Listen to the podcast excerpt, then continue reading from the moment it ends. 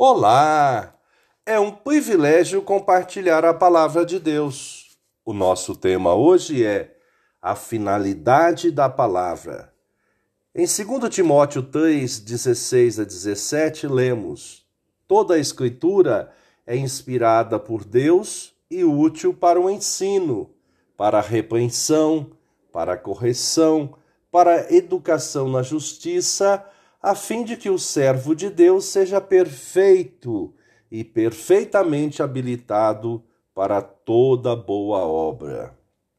Finalidade e palavra, conforme o dicionário online de português disse-o, finalidade, aquilo que se pretende alcançar, obter, propósito, fim. Palavra relativa à Bíblia, à Sagrada Escritura, obra sagrada para os cristãos que contém o Antigo e o Novo Testamento. O apóstolo, nesta perícope, porção de texto, recomendou enfaticamente ao seu discípulo Timóteo que permanecesse no caminho que havia aprendido.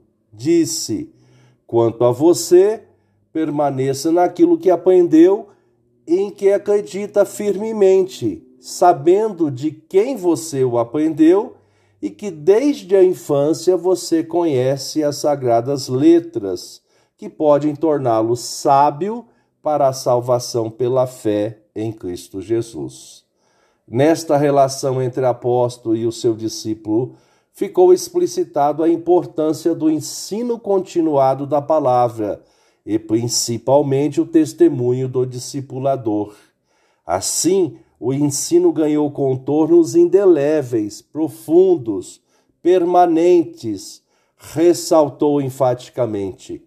Toda a Escritura é inspirada por Deus e útil para o ensino, para a repreensão, para a correção, para a educação na justiça, a fim de que o servo de Deus seja perfeito e perfeitamente habilitado para toda boa obra.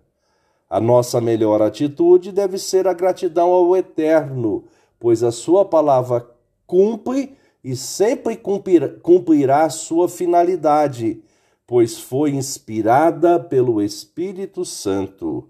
Pensamento para o dia. Obrigado, Jesus, porque a tua palavra é perfeita. Deus te abençoe.